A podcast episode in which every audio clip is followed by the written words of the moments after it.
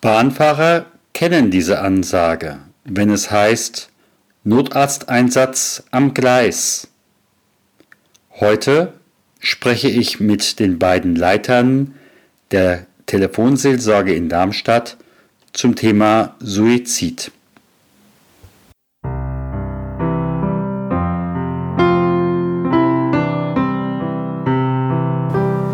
Neues aus der Klinikseelsorge der Podcast, der deiner Seele gut tut.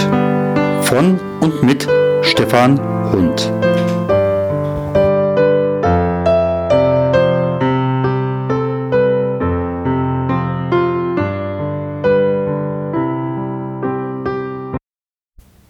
Liebe Hörerinnen und Hörer, wir sind wieder bei einer neuen Folge von Neues aus der Klinikseelsorge.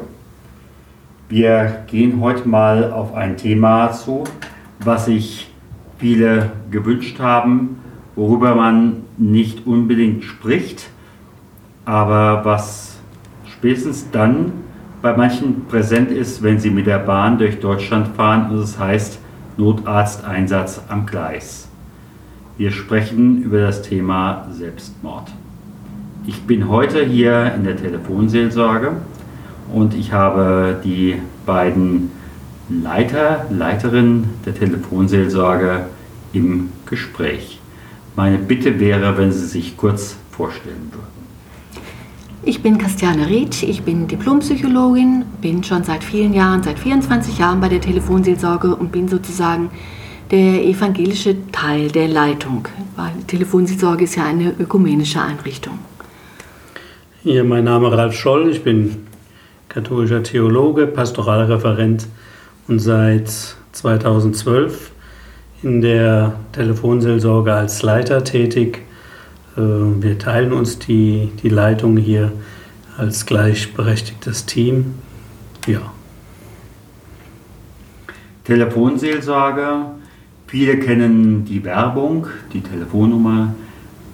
Wie arbeitet die Telefonseelsorge eigentlich? Das wissen, glaube ich, viele gar nicht. Kann ich da zum Beispiel auch rund um die Uhr anrufen? Ja, das ist eins unserer äh, wichtigsten Merkmale. Wir sind rund um die Uhr erreichbar und wir sind kostenfrei erreichbar, auch vom Mobilfunk aus. Und wir äh, wahren die Anonymität, also wir melden uns selber nur mit Telefonseelsorge, nicht mit unserem Namen und die Anrufenden äh, müssen und sollen ihren Namen nicht nennen und wir erkennen auch die Rufnummer der Anrufenden nicht. Die ist unterdrückt, äh, sodass da auch ähm, kein, keine Rückschlüsse möglich sind auf äh, denjenigen, der anruft. Die Anonymität geht sogar so weit, dass auch bei den Anrufenden selbst auf dem Einzelverbindungsnachweis keine Nummer auftaucht, dass diese Nummer mal gewählt wurde sodass auch ähm, ein Partner in einer Firma eine, ähm, eine Anlage auch nicht sehen kann, ob diese Nummer angerufen worden ist. Also dafür garantieren wir. Ja, und dann ist noch das Besondere bei uns, dass wir mit ausgebildeten, also gut ausgebildeten und gut fachlich gut begleiteten Ehrenamtlichen arbeiten weil um so ein Telefon rund um die Uhr zu besetzen, auch wenn man nur eine Leitung besetzt und nicht, wie sich manche Leute das vorstellen, dass da drei Leitungen nebeneinander sind, wie in so einem Callcenter oder gar fünf Leute sitzen so ein Kabinchen nebeneinander, das ist bei uns nicht so. Es sitzt ein Mensch in unserem gemütlichen Dienstzimmer an einem Schreibtisch am Telefon. Und dieser Mensch wird alle drei Stunden abgelöst von, ja, von dem Kollegen, von der Kollegin. Und Mm, die Ehrenamtlichen haben ja noch ihren ganz normalen Beruf oder haben äh, ihre sonstigen Verpflichtungen familiär und privat und sonst alles Mögliche. Und die machen äh, zwölf Stunden Dienst im Monat. Ja, und dann braucht man ein großes Team von Ehrenamtlichen, um die rund um die Uhr, äh, um, um rund um die Uhr Dienst zu garantieren.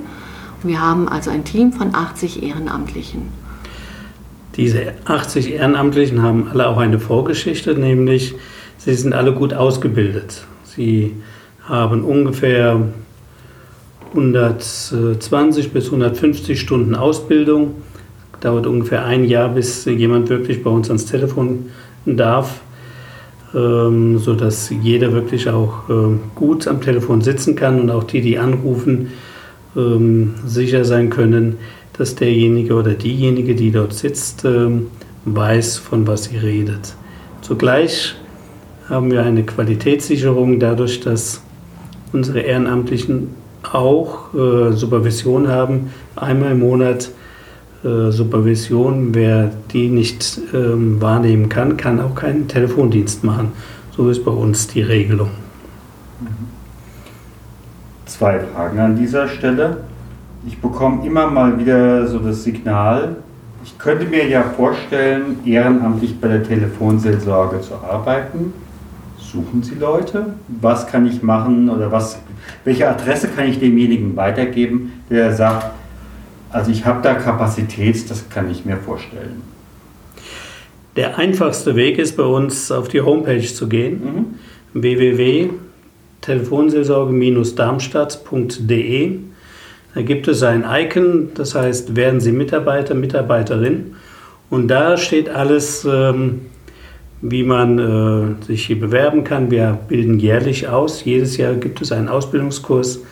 Da stehen auch die ganzen Erfordernisse was brauchen wir? Menschen mit Nerven wie Drahtseil, die selbst auch gut bei sich ruhen können, die ähm, eine gute Verbalisierungsfähigkeit haben. Aber das steht alles dann auch in der, äh, auf der Homepage, was wir brauchen. Und was wir bieten, ist eben diese gute und qualifizierte Ausbildung. Da stehen meistens auch schon die Termine, wann welche Ausbildungstage und Wochen sind, sodass man sich da gut darauf vorbereiten kann. Wer sich da interessiert, kann dann auch uns anrufen in der Telefonseelsorge in Darmstadt. Diese Telefonnummer findet man dann auch dort auf der Homepage. Und äh, man sollte nur wissen, dass man sich dann auch verpflichtet, für zwei Jahre nach der Ausbildung auch mitzuarbeiten. Mhm. Aber wer sich dafür interessiert und sich nicht sicher ist, ähm, sagen wir mal, bitte uns anrufen, mit uns mal einen Termin ausmachen, auch wenn der Beginn der neuen Ausbildungsgruppe vielleicht noch viele Monate hin ist, aber es ist immer gut, sowas langfristig anzugehen. Und wir können schon mal zusammensetzen und uns kennenlernen, uns ein bisschen unterhalten. Und dann wird es klarer, ist das ein Ehrenamt für mich oder äh, passt das eigentlich nicht, sollte ich doch lieber nochmal woanders gucken. Also solche Gespräche führen wir sehr gerne und jederzeit, wer Interesse hat, gehe auf die Homepage und da ist die Telefonnummer unseres Büros und ja, oder ja. bei der Kirche erfragen. Und 80 Ehrenamtliche klingt erstmal viel, aber wir brauchen jedes Jahr ungefähr 10 bis 12 neue Ehrenamtlichen, weil es gibt auch eine hohe Fluktuation und die Verweildauer ist ungefähr zwischen 6 und 10 Jahre, sodass man schon auch sehen kann, dass wir immer wieder auch neue Menschen brauchen, die sich für dieses äh, Ehrenamt einsetzen. Mhm. Ehrenamt höre ich. Dann frage ich aber doch, auch das will finanziert werden. Wie finanziert sich die Telefonseelsorge? Die Hauptfinanzierung der Telefonseelsorge geschieht durch die beiden großen Kirchen, die Evangelische Kirche Hessen-Nassau und das Bistum Mainz. Äh, hier bei uns in einem Trägerverein, äh, sodass äh, ein großer Teil des Geldes von den beiden Kirchen kommt, aber immerhin auch 10 Prozent wird durch den Verein selbst eingespielt, durch Spenden, durch Verzicht auf Fahrtkosten, die Ehrenamtliche haben, sodass wir da ähm, all unsere Fortbildungen und die Wohnungen und all das, was wir brauchen an Techniken, Equipment mittlerweile auch dadurch finanzieren können. Mhm. Wir bringen auch Serviceclubs und verschiedene andere Spendenmöglichkeiten, private mhm. Spenden, ja. Und äh, vielleicht sollte man an dieser Stelle auch noch sagen, die Telekom äh, unterstützt die Arbeit der Telefonseelsorge insoweit, äh, dass sie es ermöglicht, dass die, Anrufen, dass die Anrufe kostenfrei sind. Mhm. Das ist ja, das ist ja für viele auch ein Thema. Und das ist bundesweit so. Die Telekom sponsert die Anrufe bundesweit. Das ist ein enormer Betrag, geht weit in die Millionen, okay. was äh, an, an Gebühren, Geldern erlassen wird. Mhm. Und wer ruft da an? So vom Altersspektrum ähm, und auch was würden Sie jetzt sagen, was sind so die Hauptthemen, mit denen Menschen, vielleicht auch gerade die meisten der Zuhörer, was ich weiß, sind im Spektrum, Altersspektrum zwischen 35 und ich sag mal um die 60. Äh, mit welchen Themen könnten diese Menschen, die uns gerade zuhören, auch bei Ihnen anrufen? Das ist erstmal auch die Altersgruppe, die uns am häufigsten anruft. Das passt gut. Mhm. Ja. Und das sind natürlich Themen der Lebensmitte. Also da geht es darum, ähm, Stress in der Partnerschaft, Kinder, Stress, ähm, die eigenen Eltern werden älter. Dann die Frage, war es das alles in meinem Beruf? Will ich nochmal was anderes? Schaffe ich es nochmal den Beruf zu wechseln oder finde ich endlich Fuß in meinem Beruf? Bleibe ich in der Arbeitslosigkeit? Wird das nochmal was? So diese Fragen, die man sich stellt. Also, Alle Themen, die diese, diese Lebensmittel mit sich bringt, auch ähm, frühzeitige Erkrankungen, all das, was äh, das ausmacht und zum all das, wenn so älter, wenn die Menschen älter werden, ähm, wie sieht mein Lebensabend aus, Einsamkeit, immer mehr auch von jüngeren Menschen, also auch die ähm, äh, alleine leben, die sozial sich kaum noch einbinden können, die rufen an. Und es gibt im Grunde kaum ein Thema, äh, das bei uns nicht landen kann. Ähm, wir sind natürlich äh, keine Sex-Hotline, aber auch diese Themen kommen natürlich bei uns an, sodass wir da immer eine Abgrenzung finden. Aber manchmal kann natürlich auch das Thema Sexualität an sich ein eigenes, äh, eigenes Thema der Problematik sein. Dann ist das natürlich hier auch richtig. Ja, erstmal für den ersten Teil ganz herzlichen Dank. Jetzt gucken wir mal auf das Thema, was uns heute zusammengeführt hat das Thema Suizid, das Thema Selbstmord. In der Klinik habe ich, dann die Menschen, die ja, einen Versuch hinter sich gebracht haben und Gott sei Dank überlebt haben. Sie haben mit den Menschen zu tun, a, die kurz vor dem Tunnel stehen, oder eben halt Menschen, die jemanden kennen, der da kurz vor dem Tunnel steht nach dem Motto, und kann ich noch was tun und was kann ich tun? Und natürlich haben wir als dritte Gruppe diejenigen, die ja mit fertig werden müssen, wenn eben halt einer den äh, letzten Zug genommen hat. Zum einen vielleicht zum Anfang, Sie sagten eben schon Suizid, Selbstmord. Äh, von der Wortwahl her sind wir eher bei dem Begriff Suizid. Mhm vielleicht noch bei dem Thema Selbsttötung, ähm, weil viele sagen, also gerade auch Menschen, die hinterblieben sind, mein Sohn, meine Tochter, mein Mann war kein Mörder, mhm. sondern er hat sich das Leben genommen, er ist aus dem Leben geschieden, aber er war kein Mörder. Deswegen auch der Begriff Selbstmord, den wir ja auch kennen dafür. Wir gebrauchen eher den, den Begriff Suizid, um ähm, das Thema ähm, eher greifbar zu machen, weil niemand nimmt sich gerne das Leben. Mhm. Äh, das ist schon mal das, das eine. Ja. Ja, dann ähm, also vielleicht auch nochmal grundsätzlich, äh, Suizidprävention war ja der Grund, weshalb Telefonseelsorge mhm. Sich gegründet hat vor mehr als 60 Jahren. Ähm, Menschen haben gesagt, engagierte Menschen, Pfarrer, Psychologen, Ärzte haben gesagt, es muss eine Möglichkeit geben, dass Menschen, die äh, darüber nachdenken, sich das Leben zu nehmen, die kurz davor sind, dass sie ganz niedrigschwellig jemanden anrufen können, um nochmal mit jemandem zu reden und das möglichst anonym. Und das merken wir auch immer wieder, wenn äh, Menschen in dieser Situation anrufen. Ähm, ist es ihnen in der Regel ganz wichtig, dass sie anonym bleiben, weil die haben Angst, sie wollen nicht sofort einen Krankenwagen geschickt äh, bekommen, sie wollen nicht sofort in die Klinik äh, verfrachtet werden, sondern sie wollen erstmal in aller Ruhe mit uns reden. Und das ist auch unsere Chance. Mhm. Ähm, ja, vielleicht noch, wie oft kommt das vor? Ja. Weil manche denken, ja, oh, Telefonseelsorge, andauernd ruft jemand an, der, nein, so ist es nicht. Ähm, das äh, Thema Suizid macht zwei bis drei Prozent unserer Anrufe aus. Das klingt jetzt wenig, aber wir haben ja ziemlich viele Anrufe und Gespräche pro Woche 200 bis 230 Gespräche führen wir. Und ähm, im Schnitt ist es so, dass wir jede Woche zwei Menschen haben, die akut darüber nachdenken, sich das Leben zu nehmen, die auch schon Vorkehrungen getroffen haben. Und wir haben äh, pro Woche 15 Menschen, die über Selbstmord nachdenken, ja, Suizidgedanken haben, Suizidwünsche haben, wo es noch nicht so ganz akut ist. Das ist schon auch ziemlich heftig. Also das muss man sich mal vorstellen. Jede Woche immer wieder neu. Mhm. Ja. Ja, und es sind 10.000 Menschen pro Jahr, die sich in Deutschland allein das Leben nehmen. Das ist mhm. auch eine heftige Zahl. Das ist so wie eine Stadt Eltville löscht sich aus jedes Jahr neu. Das, ist, das sind schon ziemliche Zahlen, die ja zeigen, es ist wichtig, dass wir an dem Thema weiterarbeiten, die Prävention auch verbessern. Und, mhm. ja. Jetzt, und Sie sagten eben gerade Eltville. Ähm, wie ist eigentlich der Einzugsbereich? Das heißt also, ja. ähm, sind das Menschen im Endeffekt, die hier Darmstadt, maximal Frankfurt, Heidelberg oder wie kann ich mir das in etwa vorstellen? Denn dann gibt es ja möglicherweise 15, 20 Zentren der Telefonseelsorge. Sprich, äh, ich muss die Zahl, die Sie eben gerade mhm. genannt haben, Faktor 20 ja, nehmen. Ich muss den Faktor 100 nehmen, weil es gibt 100 Stellen im ganzen Bundesgebiet. Okay.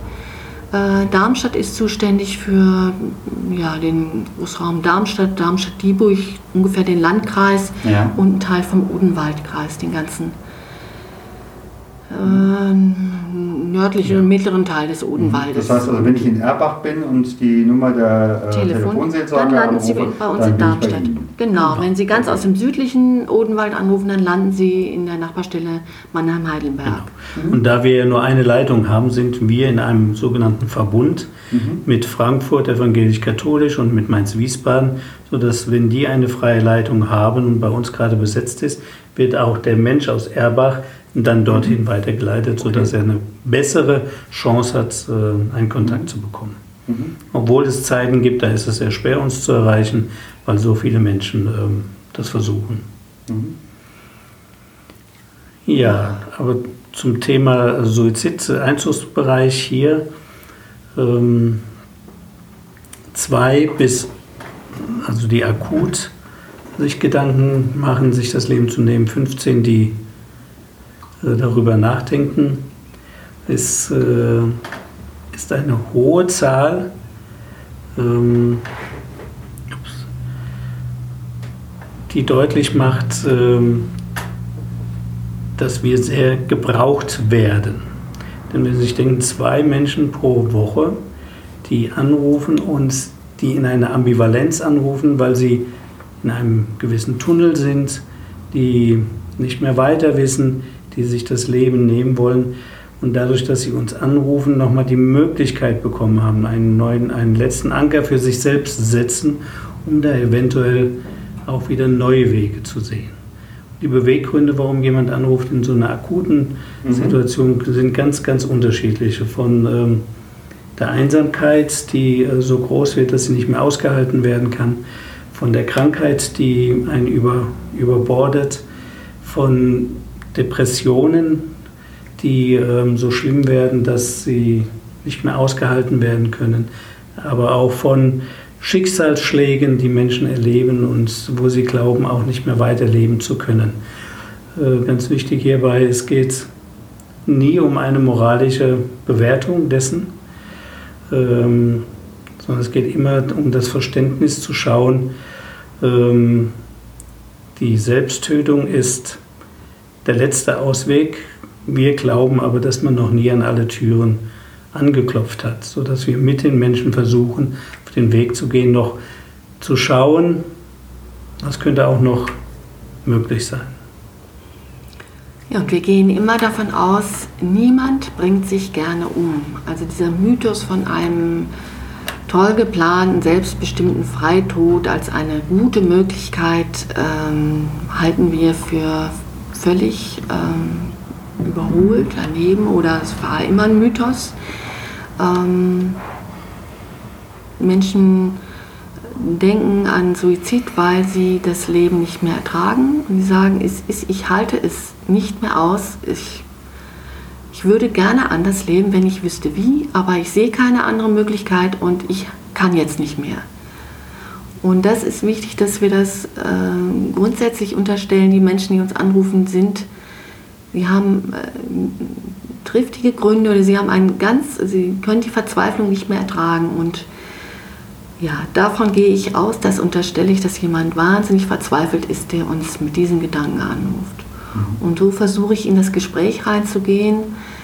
Wenn uns jemand anruft, heißt das natürlich, derjenige ist noch nicht ganz fest entschieden, sonst hätte er ja nicht mehr angerufen. Das ist sozusagen das Fund, mit dem wir wuchern können. Wir können sagen, okay, Sie sind offensichtlich ja noch am Schwanken, Sie sind noch ambivalent. Also lassen Sie uns noch mal gucken in aller Ruhe und drüber reden. Und Ziel ist, diesen Tunnelblick zu erweitern und wieder Perspektiven zu öffnen. Aber dazu muss ich erstmal bereit sein, mit diesem Menschen in diese Verzweiflung einzugehen, die Verzweiflung zu teilen. So aus Ihrer Erfahrung, natürlich, Sie kennen keine Namen, äh, wie könnte so etwas, so ein Gespräch dann sich entwickeln?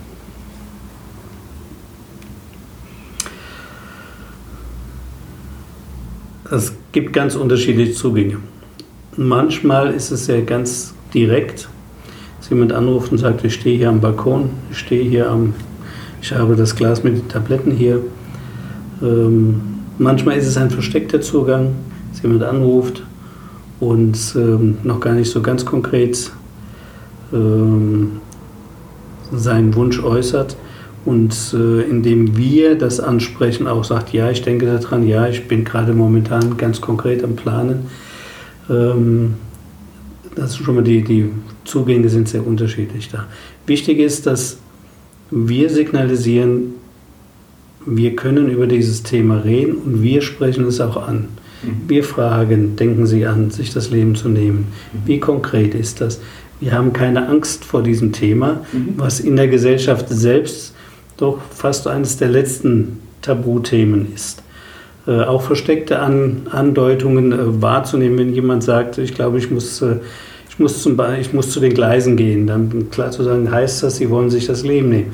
Also es wagen auszusprechen und die Erfahrung dabei ist auch, dass dieses Aussprechen für denjenigen, der anruft, etwas Erleichterndes ist. Mhm. Endlich darf ich darüber auch mal reden. Endlich mhm. kann ich ähm, dazu sprechen, ohne Angst haben zu müssen, den anderen zu überfordern, weil es ja so ein unaussprechliches Thema ist. Mhm.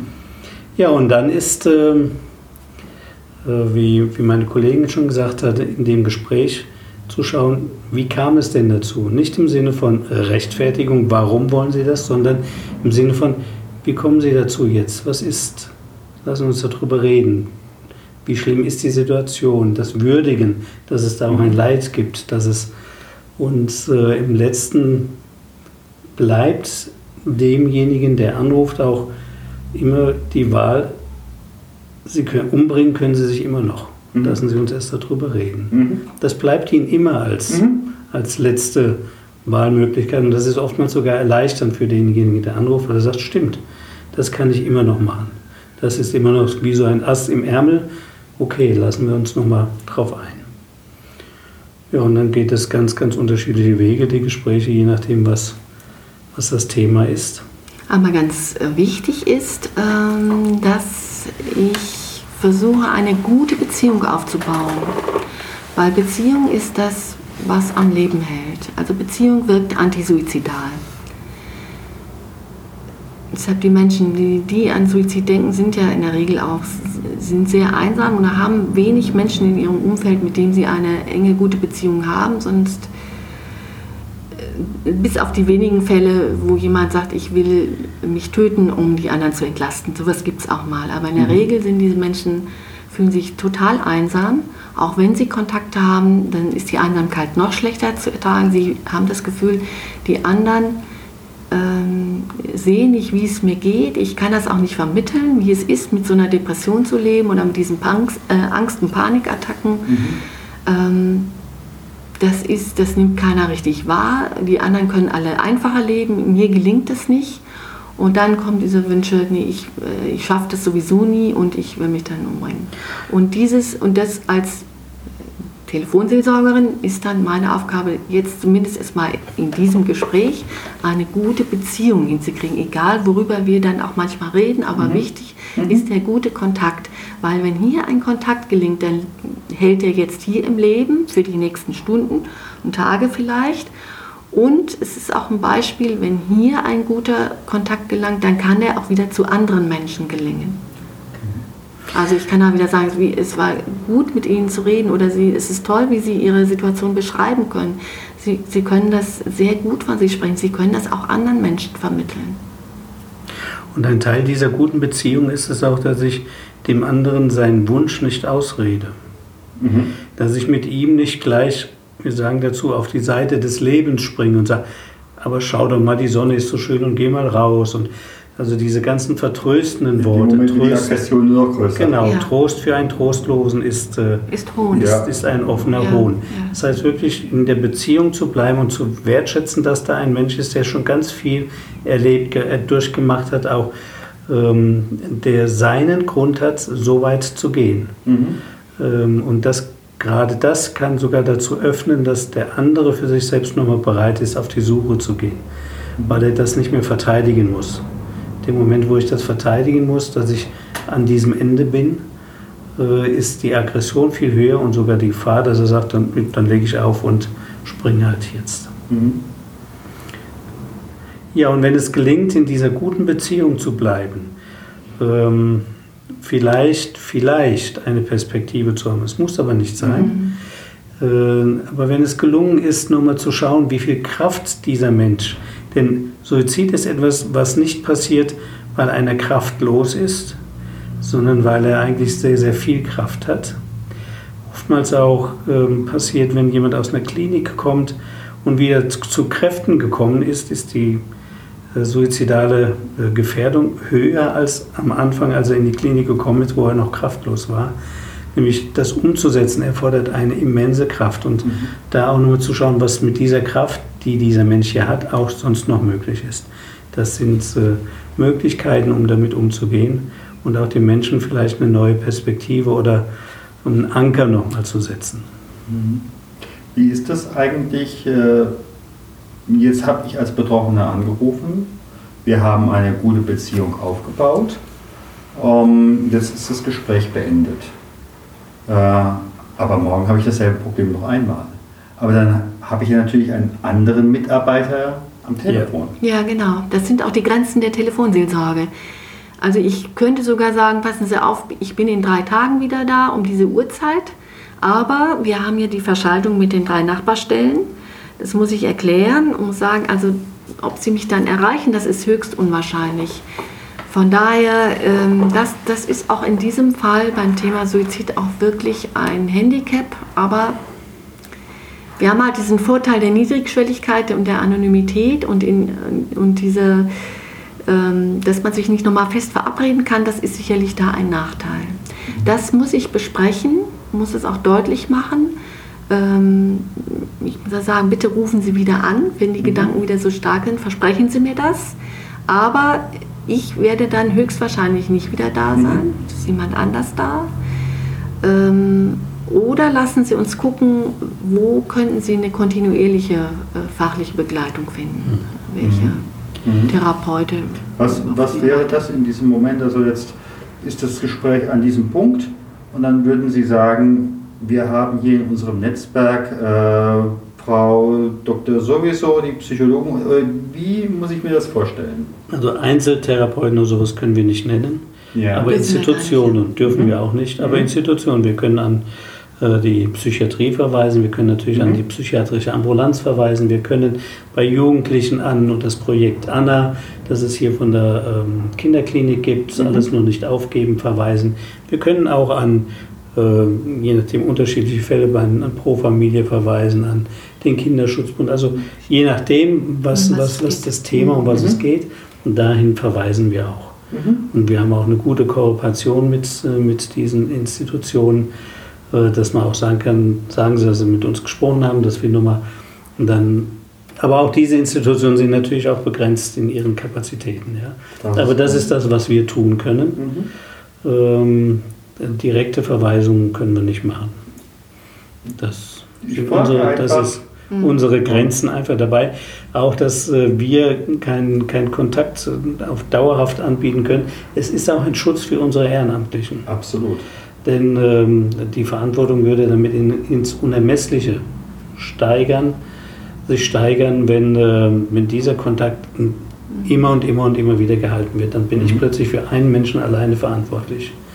Und das ist die Grenze auch für die Telefonseelsorge. Das ja. überfordert Menschen, die das in einem Ehrenamt tun.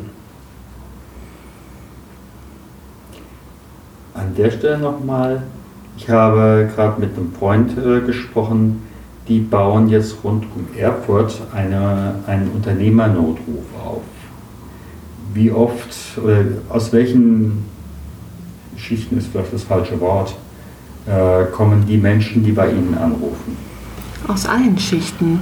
Also, muss man sagen, aus allen gesellschaftlichen Schichten, ja. Menschen, die total von Armut betroffen sind, die keine Möglichkeit hatten, Ausbildung zu machen, äh, bis hin zu Menschen, die hohe Positionen in unserem System, Umfeld ja. innehaben, auch an öffentlichen Ämtern, die sagen, ja, ich sage Ihnen das jetzt nicht, aber ich habe wirklich so, und die sind von Burnout betroffen mhm. und schämen sich mhm. an ihrer Stelle mhm. und sind da umgetrieben von Scham und wie gehe ich damit um und kann ich mich da krank schreiben lassen, wie lange geht das und hört das nochmal auf und äh, mhm. so, wie gehen andere mit dem Stress um, ja, mhm. sowas. Also, das also sind das alle Menschen, ob Pfarrer, ob Lehrer, mhm. ob äh, Bankangestellter, ob äh, der Selbstständige, der mit einem hohen Druck arbeitet, viele psychisch kranke Menschen, die unter einer Diagnose leiden, deswegen nicht mehr erwerbstätig sind mhm. und und und. Also es ist nicht äh, zu sagen, dass wer ist, äh, also im Grunde alle. Mhm. mhm.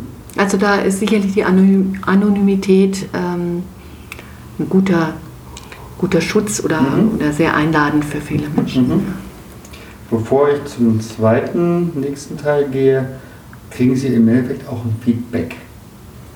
Gibt es da so etwas? Ja, ähm, natürlich auch nicht so klar, manchmal verzögert, manchmal nach Monaten oder manchmal auch nach einem Jahr, dass Menschen nochmal anrufen und sagen, ah, ich wollte mich nochmal bedanken, mir hat das damals sehr gut getan. Menschen sagen oft am Ende eines Gesprächs, es war gut jetzt, aber manchmal sagen sie auch nichts, manchmal legen sie auch einfach auf. Und wir wissen ja auch nicht, wie es weitergeht. Das ist auch etwas, damit müssen unsere Ehrenamtlichen leben. Ich muss es wirklich abgeben können am mhm. Ende des Gesprächs. Ich kann mich verabschieden, wenn das Gespräch mhm. gut gelaufen ist. Ich kann mir auch selbst ein Feedback erbeten, ähm, kann nächste Schritte vereinbaren mit demjenigen, die derjenige gehen will. Aber ob er sie dann geht, weiß ich nicht. Ich, mhm. ich bin dann erstmal, äh, ja, habe mich verabschiedet und lasse los. Die schwierigsten Gespräche sind sicherlich diejenigen, die sozusagen abbrechen, wo derjenige zum Beispiel einfach auflegt oder also wo es keine Vereinbarung gegeben hat zum Abschluss. Mhm. Und äh, unser einer wirklich zurückbleibt und sagt, ich weiß nicht, was er jetzt macht. Springt er, springt er nicht? Mhm. Äh, sind sicherlich die belastendsten Gespräche, wo ehrenamtlich auch manchmal sagen, ja, ich habe dann schon nochmal mehr die Zeitung durchgeguckt, ob da irgendwas war oder nicht war. Äh, das ist sicherlich belastend. Oder aber auch die Gespräche, wo sich jeder Ehrenamtliche überlegen muss, ähm, wenn jemand sagt, ich habe mich entschieden, aber ich möchte, dass jemand bei mir ist, während mhm. ich sterbe, weil ich die Tabletten nehmen will, aber ich möchte nicht allein sterben. Mhm. Das sind so die extremen Situationen, die wir haben. Und da gibt es auch keine äh, eindeutige Antwort darauf, wie man sich dazu verhalten hat, sondern das muss jeder in dem Moment mit ja. sich selbst ausmachen, ob das aushaltbar ist oder nicht. Mhm. Würde ich gerne einen Schritt weiter gucken von demjenigen, äh, der in dieser letzten Phase ist, etwas weg. Jetzt habe ich einen guten Bekannten, möglicherweise sogar einen Freund. Und ich merke die ganze Zeit schon, ich habe ein dummes Bauchgefühl. Beziehungsweise, ich kann es selbst sagen, ich hätte mal jemanden angesprochen, habe gesagt, kann das sein, dass Sie da in dieser Richtung unterwegs sind. Ähm, zumal jemand zweites hat mich auch noch angesprochen und drei Tage später wusste ich, er war unterwegs. Was kann ich da tun? Ja, das ist, ähm, wir kommen, bekommen gar nicht so selten Anrufe von Menschen, die sich Sorgen machen um, um Freunde, um nahe Angehörige und sagen, was soll ich denn da jetzt machen?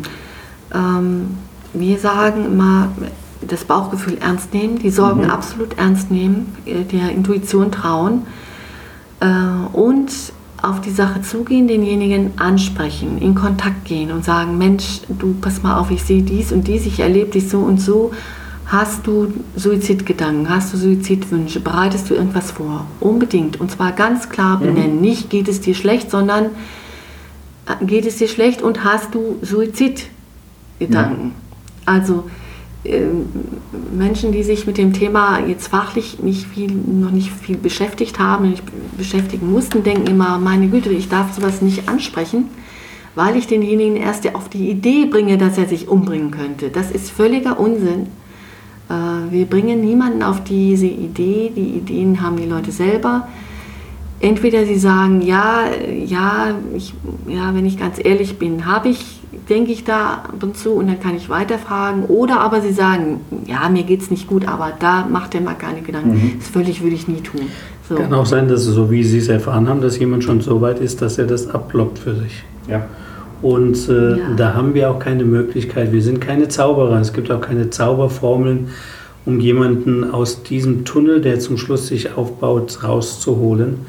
Äh, aber wenn etwas nützt, dann ist es das Ansprechen das direkte Ansprechen, manchmal auch das, das entlastende Ansprechen, zu sagen, ich weiß, Menschen in deiner Situation haben schon daran gedacht, sich das Leben zu nehmen.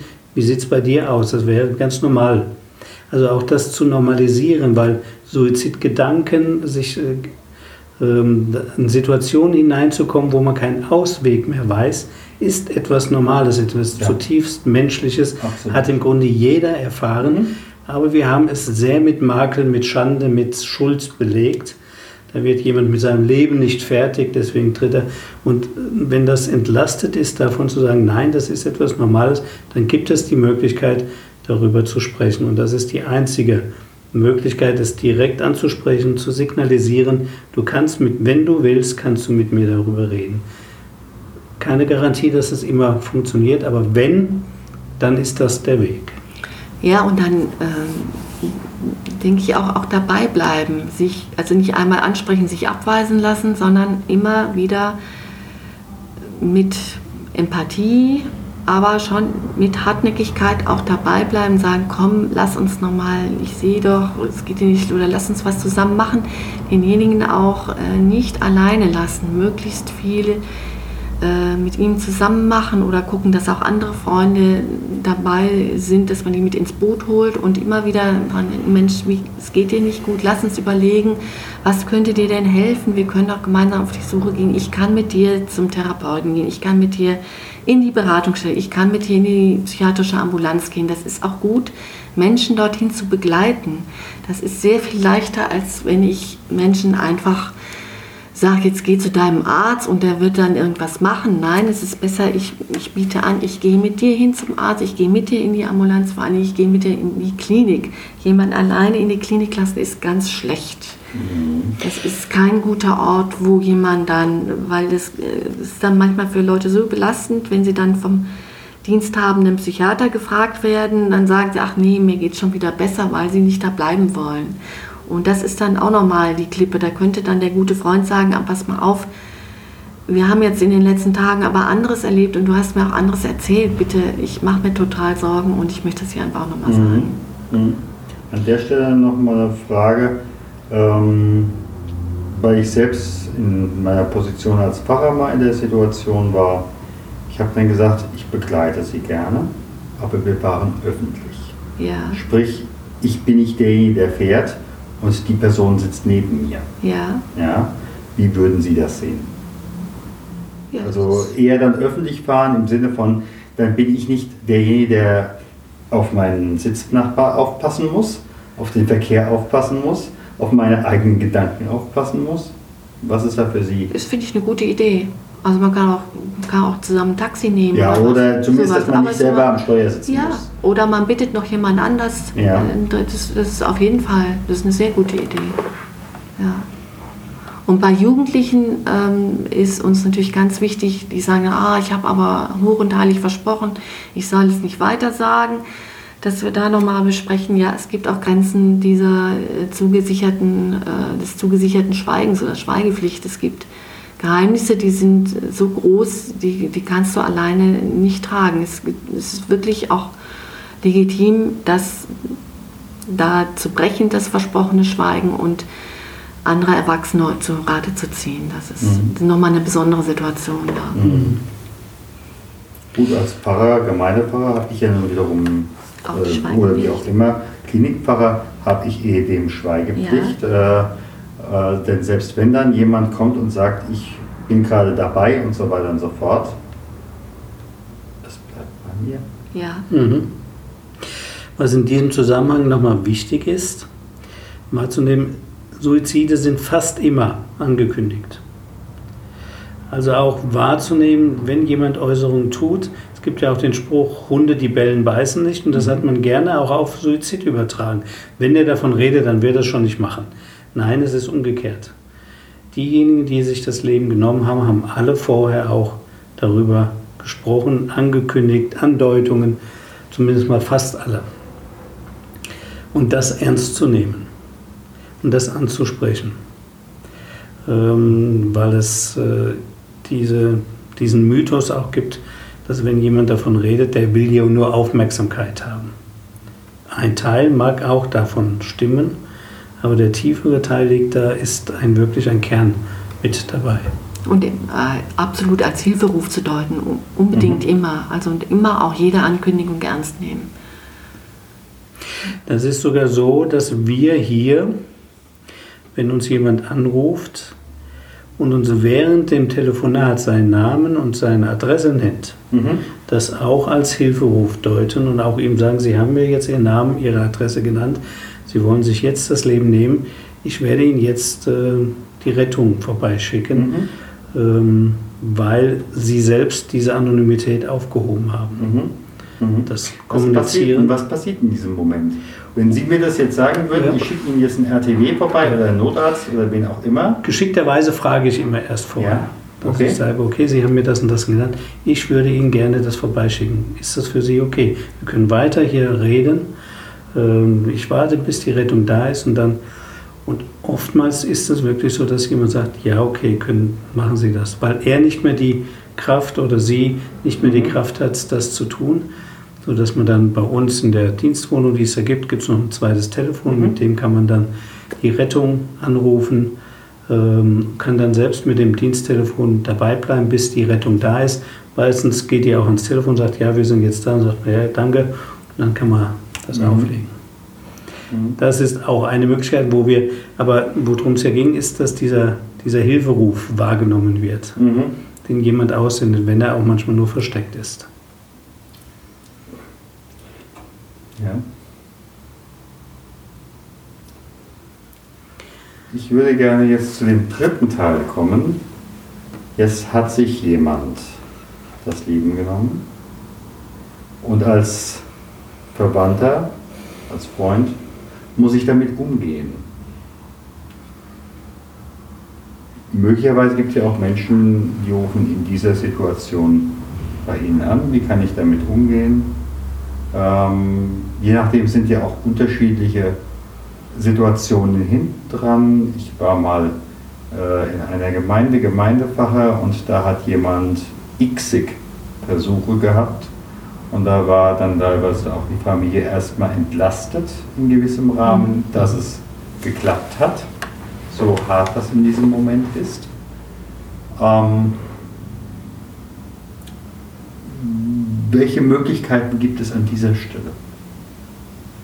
Also erst nochmal zu den äh, Zahlen, auch hier wieder beeindruckend. Äh, Im Schnitt hat jeder Mensch, der sich das Leben nimmt, sechs nahe angehörige Freunde, die ähm, praktisch traumatisiert von diesem Suizid sind und damit ihr Leben lang auch zu kämpfen haben, fertig zu werden. Mhm. Und es gibt spezielle Trauergruppen für Menschen, die einen, den Suizid eines nahen Menschen verkraften müssen und da auch speziell nochmal für Eltern, die ein Kind durch Suizid verloren haben.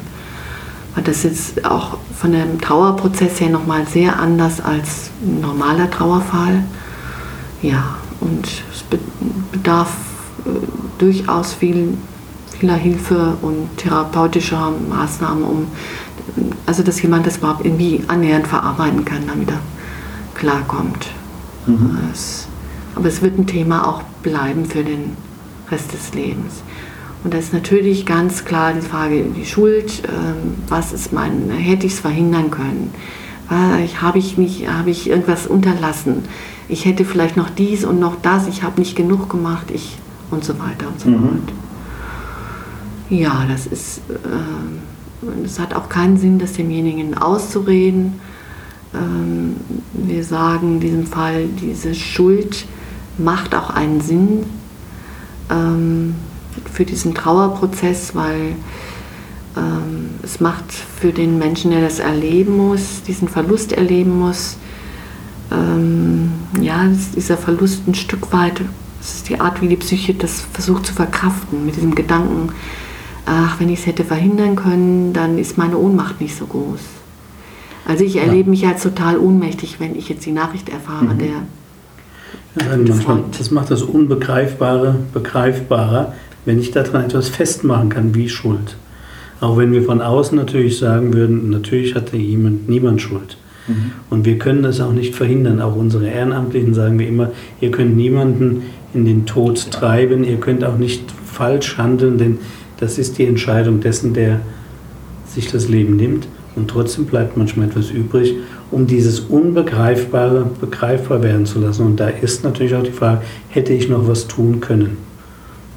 Und das bleibt. Das bleibt als eine Möglichkeit, eine Antwort darauf zu geben, vielleicht wäre doch noch was gewesen. Ja, und die Schuld äh, schafft auch noch eine enge Verbindung zu dem, der sich getötet hat. Das ist auch ein Stück, äh, was dann in der Trauerarbeit äh, angeguckt werden muss und was, ja, was nicht nur schrecklich ist, sondern was auch hilft.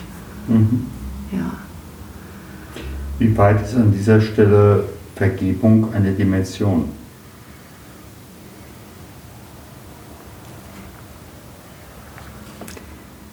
Eine ganz wichtige, ja. Ja, das ist die Frage, wann das angesagt ist mhm. und wer wem was zu vergeben hat. Mhm. Ähm, aber es ist eine Dimension, die wieder ins Leben führt, weil oftmals natürlich auch äh, derjenige, der zurückbleibt, selbst in so eine Krise hineinkommen kann, sich das Leben zu nehmen. Ähm, und Vergebung kann auch etwas sein, das äh, dass derjenige demjenigen vergibt, dass er sich das Leben genommen hat, dass er so unverschämt war, dass er so gewalttätig war, dass er so aggressiv war. Es ist ein Akt von Vergebung, äh, um sich daraus zu lösen. Ähm, denn mit dem Suizid, eine die aggressivste Form, um sich selbst zu schädigen, schädige ich aber auch die anderen drumherum. Das ist auch ein aggressiver mhm. Akt den anderen gegenüber. Und da gehört auch ein Stück Vergebung dazu, da wieder hinauszukommen, um dann das, das Wichtige, das, was an Wertbestehenden in der Beziehung war, wieder auch sehen zu können. Mhm. Am Anfang kann das nicht stehen. Das ist äh, ein Prozess, der mit der Zeit mhm. möglich sein kann. Mhm. Und natürlich auch die Vergebung für diejenigen, die sich äh, Schuldgefühle, die große Schuldgefühle haben, sagen, ich habe was versäumt und ja, aber auch das ist eben ein, ein Prozess und ähm, für uns ist wichtig in diesen Gesprächen überhaupt auch Menschen ja, ernst zu nehmen, anzunehmen und ihnen zuzusprechen, dass es eine ganz schwierige Situation ist und sie ermutigen, sich äh, Hilfe zu holen in einer Trauergruppe oder in einer, ja, die professionell ja begleitet wird und da zu gucken, äh, dass sie dort gut aufgehoben sind und sich Zeit nehmen, um das anzugehen. Dann wieder gut in, in irgendwie wieder ins Leben zu finden. Also gut, weiß ich nicht, es ist schwer, aber es gelingt auch. Gut ins Leben zu finden, das war ein tolles Stichwort am Ende. Ich sage ganz herzlichen Dank. Danke, Danke Ihnen für die Interview. Möglichkeit. Ja. Und wenn es den einen oder die andere gibt, die uns zuhören, die möglicherweise von ähnlichen Gedanken geplagt werden, denen sei die Nummer der Telefonseelsorge empfohlen. Ich sage es auch nochmal, beziehungsweise nachher in den Show Notes werde ich es verlinken. Das ist die 0800 und dann die 3 mal die 1, die 0 und nochmal 3 mal die 1, beziehungsweise ebenfalls die 0800. Das heißt, es ist kostenlos, wie wir vorhin gesagt haben. 100, äh, 3 mal die 1, die 0 und 3 mal die 2.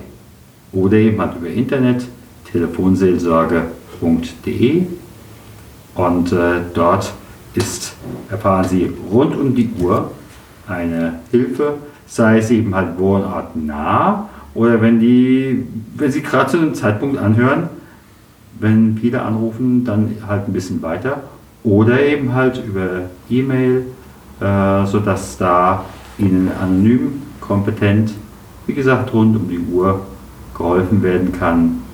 Denn ähm, in der Regel gibt es einen Ausweg. Und wenn Sie professionelle Hilfe in Anspruch nehmen, haben Sie auch einen Wegbegleiter, der Ihnen da möglicherweise den ein oder anderen Weg zeigt oder die ein oder andere Türe zeigt, wo Sie vorher noch nicht einmal eine Zarge erkennen konnten. Ja, ganz herzlichen Dank.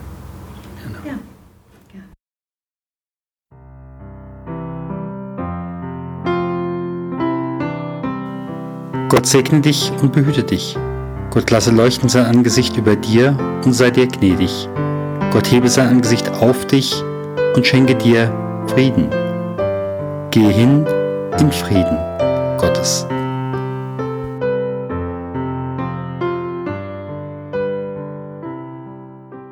Herzlichen Dank für Ihre Aufmerksamkeit und fürs Zuhören. Wir freuen uns über Feedback, sei es per Mail, sei es mit einer Rezension bei iTunes oder in der Facebook-Gruppe oder Sie können uns auch eine Sprachnachricht schicken. Dazu ist der Podcast inzwischen bei Upspeak vertreten. Hier haben Sie die Möglichkeit, 90 Sekunden etwas zu diesem Podcast zu sagen oder zu fragen. Vielen Dank und bis zum nächsten Mal. Ihr Stefan Hund.